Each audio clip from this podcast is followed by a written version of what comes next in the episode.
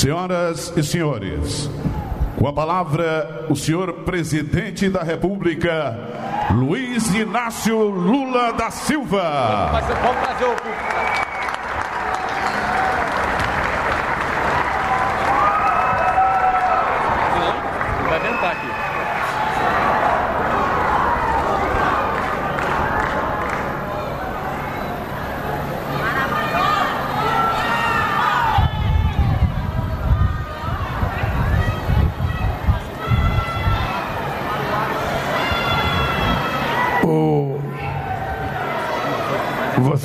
Perceberam que eu tenho um discurso por escrito para fazer para vocês.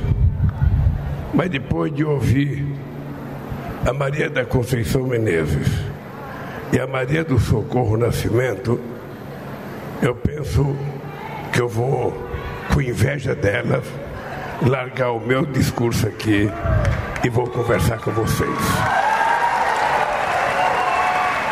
Eu espero que alguns economistas brasileiros e que o senhor presidente do Banco Central estejam assistindo essa solenidade e tenham ouvido o discurso das duas companheiras. Porque essa gente precisa compreender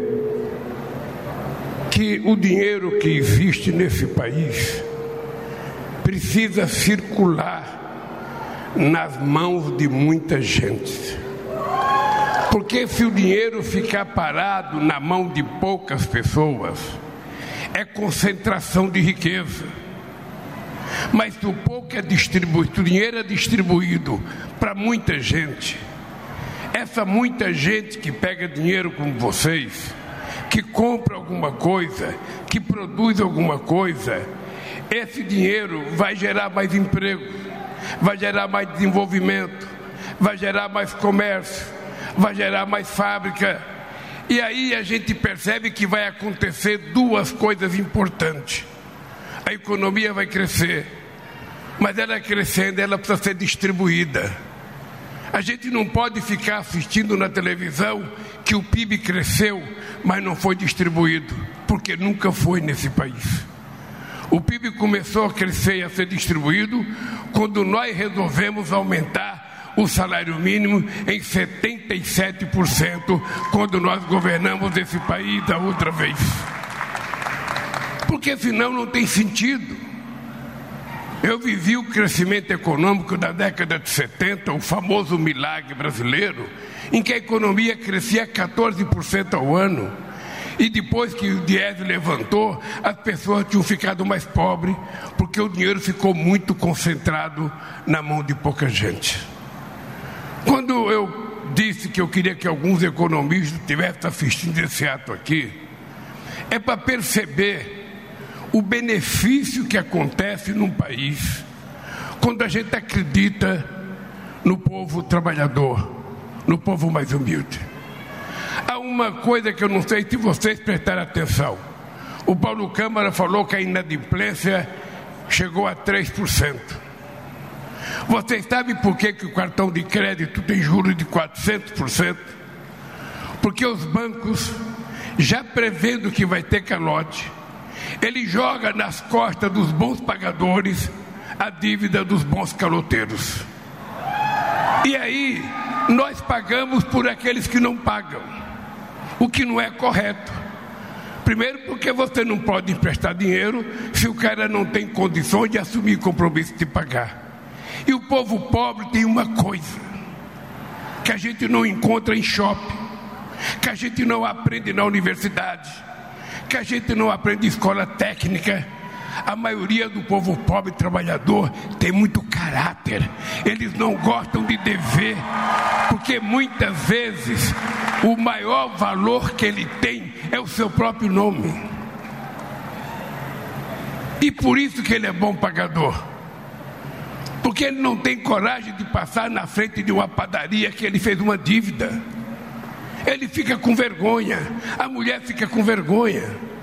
Então a gente não pode ter medo de emprestar dinheiro para pobre se a gente tiver um compromisso de ajudá-los a desenvolver aquilo que ele pode fazer, e não é apenas as pessoas que trabalham. Hoje no Brasil, companheiros, tem milhões de mulheres e homens que não querem mais trabalhar de carteira assinada. Eles não querem ter chefe dando pitaco na vida deles. Eles querem ser empreendedores. Eles querem trabalhar por conta própria. E quem é que pode ajudá-los, se não o Estado, com os seus bancos públicos, que pode dar o primeiro voto de confiança nessas pessoas? Vocês viram a história da nossa companheira, a que está com a mão na massa. Ou seja, alguém de, teve que dar um crédito para ela, alguém teve que confiar. Ela não tinha garantia, mas ela tinha uma coisa: ela precisava voltar ao banco para um novo empréstimo, então ela sabia que ela tinha que pagar. Eu acho, Paulo, que o que nós estamos fazendo aqui, meu querido amigo Roberto Schmidt se lembra, é preciso convencer a maioria dos economistas desse país de que é possível. Quando eu digo que a melhor coisa, sabe, que a gente fez nesse país foi colocar o pobre no orçamento. A melhor coisa que a gente fez nesse país foi dar vez e voz a quem não tinha nem vez e nem voz. A melhor coisa que a gente fez nesse país, esse companheiro que vier aqui assinar um trator, ele assinou um trator no valor de 260 mil reais. Não é uma coisinha qualquer significa que ele está botando fé nele, significa que ele está acreditando na instituição, significa que ele está acreditando na capacidade dele e está acreditando nesse país. Por isso que nós temos que acreditar no investimento, no pequeno, no médio. Nós temos 4 milhões e 600 propriedades no Brasil com menos de 100 hectares. Nós somos gratos aos grandes produtores rurais que sustentam a China de soja, sustentam a parte da Europa de milho, de algodão. Isso é muito importante para o Brasil, muito importante. Mas a gente tem que levar em conta que o cara que tem uma plantação de 50 mil hectares de soja, ele não vai perder tempo criando galinha caipira. Ele não vai perder tempo criando um porquinho. Ele não vai perder tempo criando três vaquinhas leiteiras. Ele não vai perder tempo plantando hortaliça. Sabe? Ele precisa comprar de quem? Precisa comprar do pequeno e do médio produtor, que é quem colocam mais de 70% do alimento que vai nas nossas mesas, nos hotéis e nos restaurantes por aí. É por isso que nós vamos continuar fazendo crédito. E vamos fazer cada vez mais. E não pense que eu acho que o juro está baixo. O juro ainda está alto. Porque 2,16 ao mês é muita coisa. É muita coisa. Dá quase 30% ao ano. Porque é juro sobre juro. Então eu acho que nós vamos baixar ainda. Obviamente que nós também não queremos quebrar o banco, porque o banco tem que dar um lucro. Porque se quebrar, vai ser muito pior para nós, porque além de ficarmos devendo, nós não temos o banco. Não temos o banco para emprestar. Então eu queria dizer para vocês o seguinte: a, a Caixa Econômica Federal, o Banco do Brasil, o BASA e o BNB, e mais o BNDES, só tem sentido existir se for para fazer as coisas diferentes do que faz os bancos privados. Se for para fazer igual, não precisa existir. O BNDES tem que ter muito dinheiro.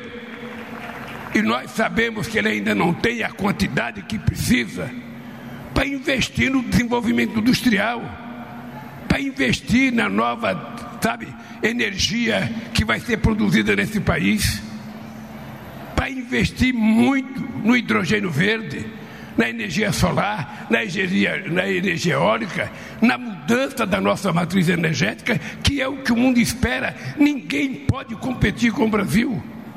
E nós temos que ter dinheiro para investir, e dinheiro para ser investido a juros baratos. Por isso é que o cidadão do Banco Central precisa saber que ele é presidente do Banco Central do Brasil e não do Banco Central de um país, sabe, que não seja o Brasil e que precisa baixar os juros. Não é possível, como é que o empresário vai investir? Como é que o empresário vai fazer uma fábrica? Como é que o empresário vai fazer um investimento qualquer se ele vai pegar a taxa de juro muito alta? Então nós vamos continuar brigando. É importante vocês saberem: o presidente do Banco Central não foi indicado por nós, ele foi indicado pelo governo anterior. E o Banco Central agora é autônomo. Não tem mais interferência da presidência da República, que podia chamar o presidente do Banco Central e conversar. Esse cidadão, se ele conversa com alguém, não é comigo. Ele deve conversar com quem o indicou. E quem o indicou não fez coisas boas nesse país. A sociedade brasileira vai descobrir com o tempo. Então eu quero assumir um compromisso com vocês, de que a gente vai cada vez mais aumentar a quantidade de dinheiro e disponibilidade para investir. Na medida em que a gente for crescendo, a gente vai aumentar a capacidade de vocês tomarem mais dinheiro emprestado. É espetacular e louvável de que as mulheres tenham um crédito um pouquinho maior porque as mulheres precisam ficar muito empoderadas, porque as mulheres não querem ser mais a parte fraca da família, a mulher não quer ser mais ser tratada como objeto, a mulher quer ser sujeito da história, ela quer decidir, participar e fazer. E é importante que a gente saiba que a gente tem que tentar ajudar, não fazer, porque ela faz. Nós só temos que criar as condições para a mulher ficar totalmente empoderada. E ao mesmo tempo, a gente vai facilitar. Nós agora criamos o Mais Alimento. Vou explicar uma coisa para vocês. Em 2008, tinha uma crise de alimento no mundo. Diziam que era a China que estava é, comendo demais, quando na verdade era o tal do, do, do mercado futuro. Então o que, que nós fizemos? Nós criamos um programa Mais Alimento financiar trator de até 80 cavalos e outras máquinas agrícolas. Nós vendemos 80 mil tratores, salvamos a parte da indústria automobilística que fabricava motor. E agora nós criamos outra vez o Mais Alimento para fazer com que o pequeno produtor melhore a sua produção. Se ele está tirando 10 litros de leite por dia, que passa a tirar 15. Se ele está colhendo 10 caixas de laranja por dia, que passa a colher 20. Se ele está colhendo, sabe, 10 sacas de café, que tire 50. O que nós queremos é permitir que aumente a produtividade aumente a qualidade, para que ele coloque mais valor no produto que ele fabrica, que ele produz, para ele ganhar mais dinheiro e para o Brasil ser mais respeitado no mundo. É isso que vai acontecer. É chato porque o mandato está acabando. Só falta três anos e quatro meses, porque oito meses nós já comemos. Oito meses nós já comemos. O mandato, para quem está no governo, passa muito rápido. Para quem está na oposição esperando a vaga, demora muito. O Bolsonaro deve estar tá coçando a rua e mordendo, porque vai demorar para ele. Vai demorar e cert, certamente ele não voltará. Mas nós, nós, queremos que vocês acreditem nisso. É importante que os sindicatos de trabalhadores rurais organize as suas categorias, veja quem não pegou crédito ainda, direcione as pessoas, oriente as pessoas, para que as pessoas possam vir pegar o crédito que tem. Porque a verdade é que a gente limitou o número de dinheiro. Mas se tiver mais gente pegando e faltar dinheiro, a gente é obrigado a arrumar mais dinheiro para emprestar para quem quiser continuar trabalhando. Seja para fazer negócio, para construir, sabe, roupa, para produzir um instituto de beleza, seja para fazer, colocar a mão na mata, seja para produzir pepino, cebola, sabe, cacau, abacate, laranja, tudo. A gente vai ter que arrumar mais dinheiro porque esse país vai acabar com a fome outra vez e a gente não gosta de ser pobre. A gente tem que dizer todo dia: a gente não gosta de ser pobre. É diferente a gente querer ajudar as pessoas a sair da pobreza, porque ninguém quer ser pobre. Todo mundo quer viver bem. Todo mundo quer ter uma boa casa. Todo mundo quer casar bem, tanto mulher quanto homem. Todo mundo quer ter família. Todo mundo quer ter um carrinho. Todo mundo quer ter uma moto sem mandar matar o jumento. O jumento é para cuidar com carinho, porque nós não queremos que seja maltratado o animal, porque nós temos que protegê-los também. Então, esse mundo que nós queremos, só nós podemos fazê-lo. Só nós. É por isso que vocês têm que acreditar no que vocês estão fazendo. Na verdade, não somos nós aqui que fazemos, nós temos apenas um instrumento de vocês para que as coisas dê certo. E nós queremos criar mais cooperativa nesse país cooperativa de tudo. As pessoas que se organizem para produzir, para fazer, para inventar. Eu, se pudesse, ia criar o dia do inventor nesse país, para ver se a gente descobre mais um Santo Dumont.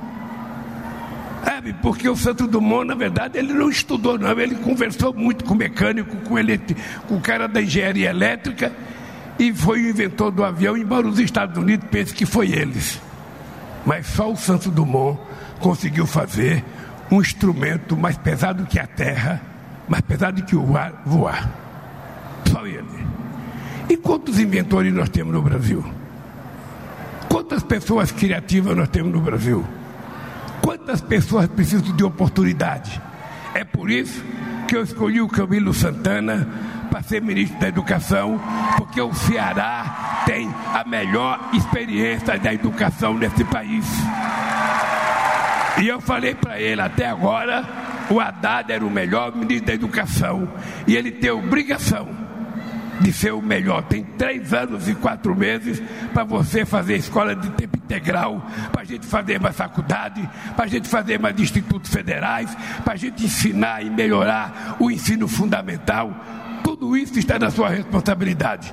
É levar para o Brasil a experiência bem sucedida do Ceará. E aqui, gente, nós vamos trazer o ITA para investir para aqui para o Ceará. É um presente, é um presente que a gente vai dar ao Ceará, porque o Ceará, quando vai disputar as Olimpíadas da Matemática, é o estado que mais tem gente que ganha medalha de ouro. E quando vai fazer concurso vestibular para ITA, 40% dos alunos são aqui do Ceará. Então o Ceará sabe, vai receber um prêmio de merecimento pela qualidade do estudo que vocês aplicaram aqui. A outra coisa é que a gente vai fazer uma faculdade de matemática no Rio de Janeiro para que a gente pegue os gênios desse país, a molecada que ganha medalha de ouro, a gente vai levar para a faculdade da matemática, eles vão ficar quatro anos morando e estudando, porque o Brasil quer que os seus gênios não saiam mais do Brasil, que eles fiquem aqui no Brasil, se preparem no Brasil e sejam gênios dentro do Brasil para a gente poder dar um salto de qualidade. Vocês viram que agora eu fui na África do Sul. E vocês viram o que aconteceu na, África do Sul. Os BRICS se fortaleceu. Os BRICS que era Brasil, Índia, China, Rússia e África do Sul. Agora é Brasil, China, África do Sul, Rússia. Agora entrou a Arábia Saudita, entrou os Emirados Árabes, entrou o Egito, entrou a Argentina, entrou o Irã e entrou a Etiópia. Nós agora não somos mais terceiro mundo nós não somos mais país em desenvolvimento. Agora vocês deixam a boca e falam: nós somos do sul global. Nós somos do sul global.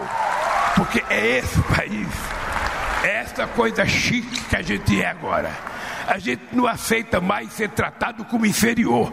A gente quer ser tratado de igualdade de condições. E o Brasil tem uma chance extraordinária com essa questão da transição energética. Só para vocês terem ideia, 90% da energia brasileira é limpa e renovável. Do ponto de vista do contudo envolvendo combustível, nós temos 50% limpo e o mundo tem 15%. No restante da energia elétrica, nós temos 90%, o mundo tem 28%.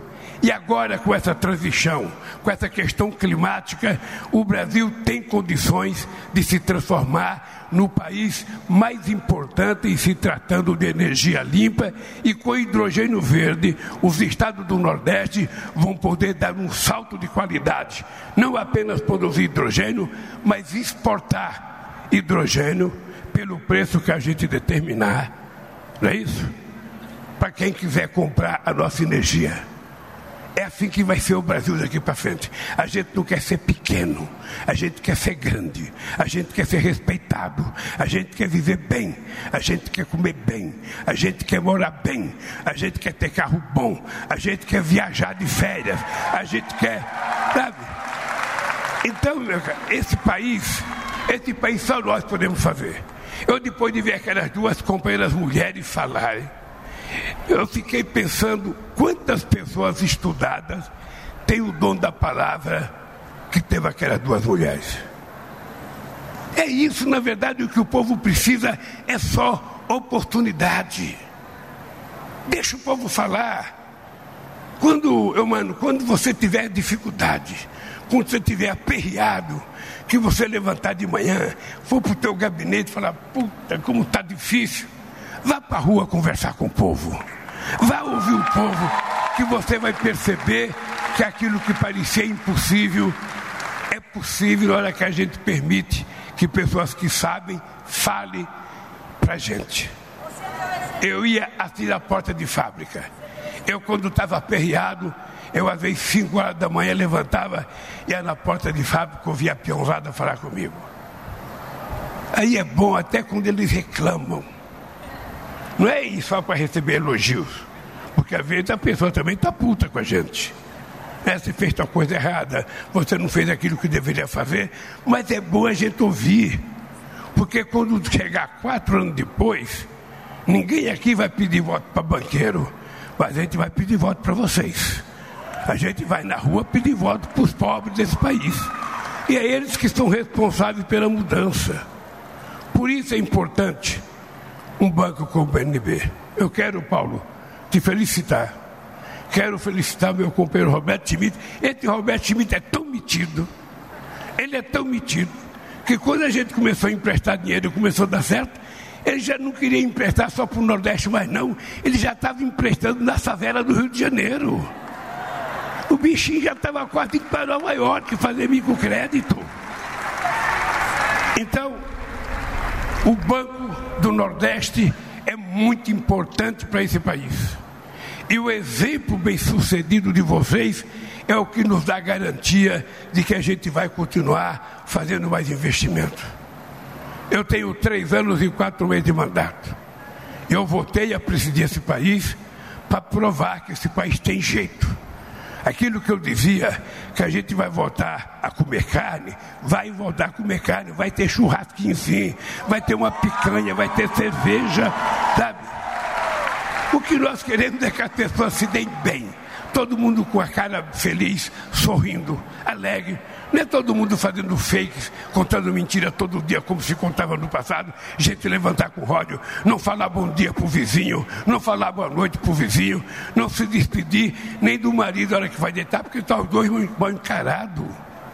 Vamos mudar essa sociedade. E eu sei que durante o processo eleitoral teve pai que brigou com filho, teve mãe que brigou com filha, teve nora que brigou com sogro.